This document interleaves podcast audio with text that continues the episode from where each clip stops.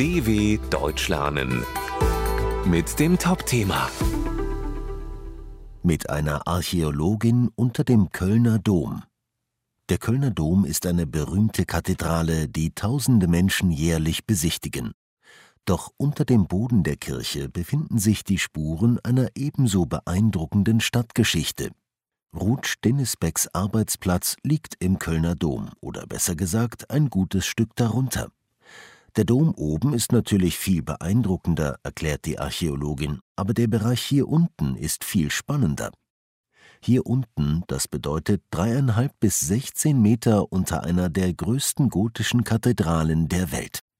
Stennisbeck und ihr Team graben hier nach jahrtausendealten Überresten, die einiges über die Geschichte der Stadt erzählen. Lange Zeit hatten die Verantwortlichen des Doms keine Grabungen erlaubt, damit das kirchliche Leben nicht gestört wurde. Doch nach dem Zweiten Weltkrieg war der Dom schwer beschädigt. Deshalb fand man es sinnvoll, sich den Bereich unter dem Gebäude genauer anzusehen. Man wollte prüfen, ob die Fundamente des Doms den Bombenangriff überstanden hatten, sagt Stennisbeck.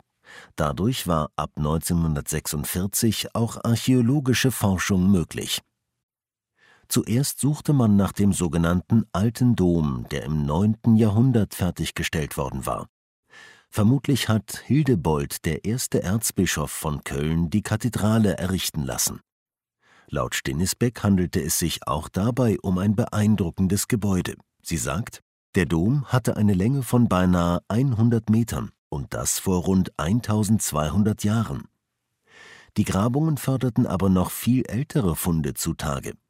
Wir haben hier eine riesige Fläche freigelegt und uns bis in die Römerzeit vorgearbeitet, erzählt Stinnisbeck.